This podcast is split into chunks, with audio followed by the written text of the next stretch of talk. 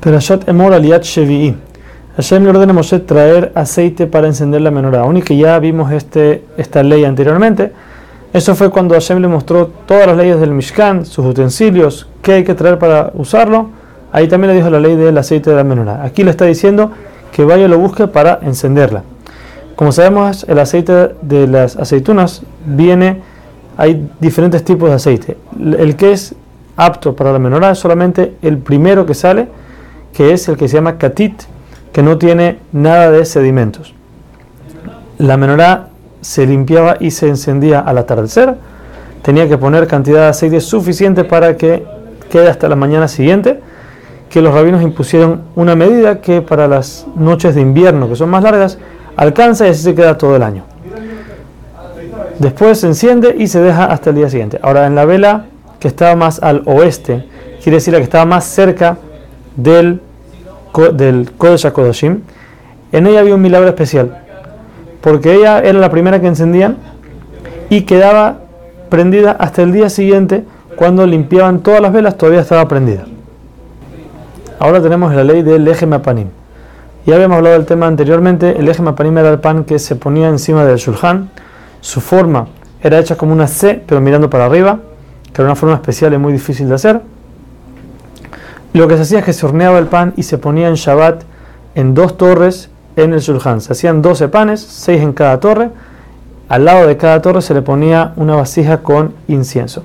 Se quedaba el pan una semana y el Shabbat siguiente, después de 7 días, se horneaba el, nuevo, se sacaba el viejo y se ponía el otro.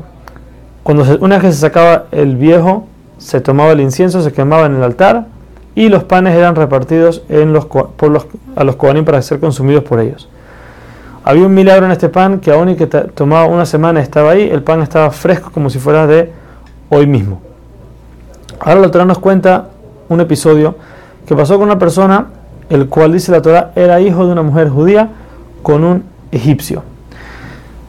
Esta persona, al escuchar las leyes del Lejemapanim, del pan, se burló diciendo que esto no era el honor del rey que coma pan que tenga una semana de viejo. Otras opiniones dicen que lo que pasó fue, como su madre era la tribu de Dan, él fue a poner su carpa con ellos. Cuando llegó, la gente de la tribu le, dijo, le reclamó y le dijo, no, tú no eres de aquí, las tribus van detrás del padre. Cuando fueron donde Moshe, para que éste dictaminara cuál es la ley, efectivamente él salió perdiendo.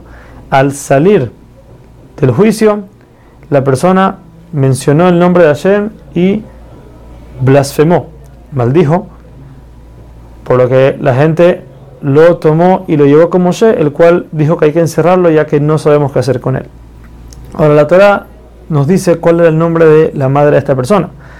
Se llama Shelomit Bat Divri. Divri viene de la palabra davar, que significa habla, palabra o hablar. Aquí la Torah nos está diciendo, diciendo, dos cosas. Primero, al mencionarnos el nombre de ella, quiere decir que ella fue la única que se juntó con los egipcios en los 210 años que tuvieron el pueblo de Israel en Egipto. Lo segundo que nos menciona es que vemos por qué fue ella la única que le pasó esto, ya que ella, Divri, ella hablaba mucho.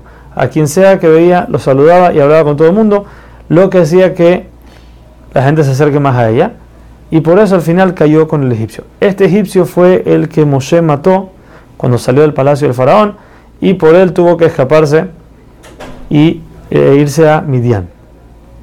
La Torah nos dice que también, dice Rashi, en este, en este mismo tiempo había otra persona que también profanó, profanó el Shabbat y lo tenían también en la cárcel para saber qué hacer con él. Aún y que sabían que a él había que matarlo, pero no sabían cómo.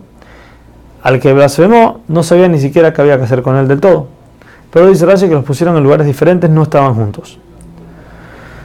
Entonces Hashem le dice a Moshe que lo que tienen que hacer es que todos los que escucharon lo que dijo esta persona tienen que poner sus manos sobre él, insinuándole que su sangre está sobre él y si lo matan es culpa de él y los que lo ejecutan no tienen culpa alguna y hay que matarlo por apedreamiento. Entonces ahora le dice la ley de la persona, una persona que maldice el nombre de Hashem y le dice a Hashem a Moshe que merece pena de muerte por apedreamiento, como dijimos con esta persona. Solamente que tiene que ser si la persona mencionó y maldijo el nombre explícito de Hashem, no lo que nosotros hoy en día usamos en los rezos. La Torah sigue diciendo que una persona que mata a otra también merece pena de muerte, aun y que esto ya también lo habíamos estudiado. La Torah lo repite, ya que la primera vez que lo dijo, lo dijo de una persona que mata a un hombre.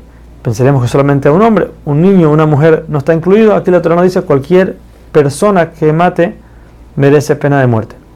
También dice que si mata a un animal, tiene que pagarlo.